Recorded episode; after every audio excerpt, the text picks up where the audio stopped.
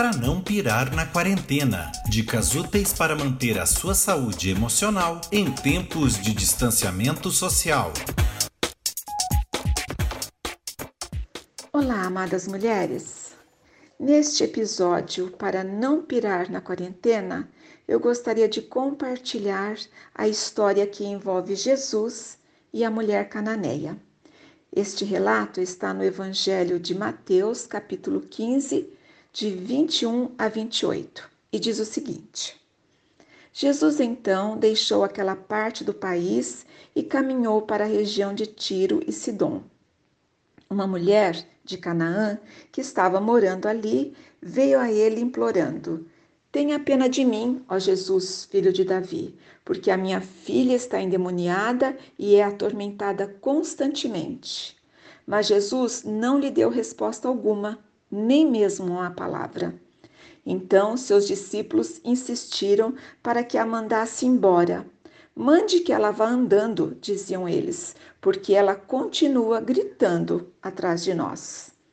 Então ele disse à mulher: Eu fui enviado para socorrer as ovelhas perdidas de Israel. Porém, ela ajoelhou-se e adorou a Jesus, suplicando novamente: Senhor, socorra-me. O texto continua, tem mais um pouquinho e tem muito a ser explorado, mas hoje nós vamos parar aqui. E eu gostaria que você pensasse comigo algumas coisas que eu achei interessante nesse texto. A primeira é que Jesus deixou o local onde ele estava para se dirigir a outra região. E aí nessa região havia a mulher cananeia que certamente havia ouvido falar de Jesus e foi ao encontro dele. E ao encontrá-lo, implorando, pede: Filho de Davi, tenha pena de mim, porque a minha filha está endemoniada e é atormentada constantemente. Meninas, mesmo ouvindo a dor daquela mulher, daquela mãe, Jesus não lhe deu resposta alguma. O que você pensa sobre isso? Sobre esse silêncio de Jesus? Sobre esta aparente indiferença à aflição daquela mãe? Se isso não bastasse, ela ainda se depara com os discípulos que pedem que Jesus a mande embora. Você é capaz de fazer de conta e se imaginar vendo este conflito acontecendo? Mas pensa comigo, além de ser mulher, é uma cananeia fazendo barulho e se dirigindo a um grupo de homens judeus. Parece que não havia nada que favorecesse essa mulher, não é mesmo? E ainda Jesus vem e reforça. Ele veio para socorrer as ovelhas perdidas de Israel, de Jesus. Mas algo muda o curso dessa história. Nós não sabemos, né, quanto tempo levou para ocorrer todos esses acontecimentos. Mas em seguida a palavra de Deus nos diz que a mulher ajoelha-se e adora Jesus, suplicando novamente: Senhor, socorre-me. Nós sabemos que o pedido dela foi atendido e a filha dela foi curada instantaneamente. Mas o que você pensa sobre isso? Que Jesus mudou de ideia?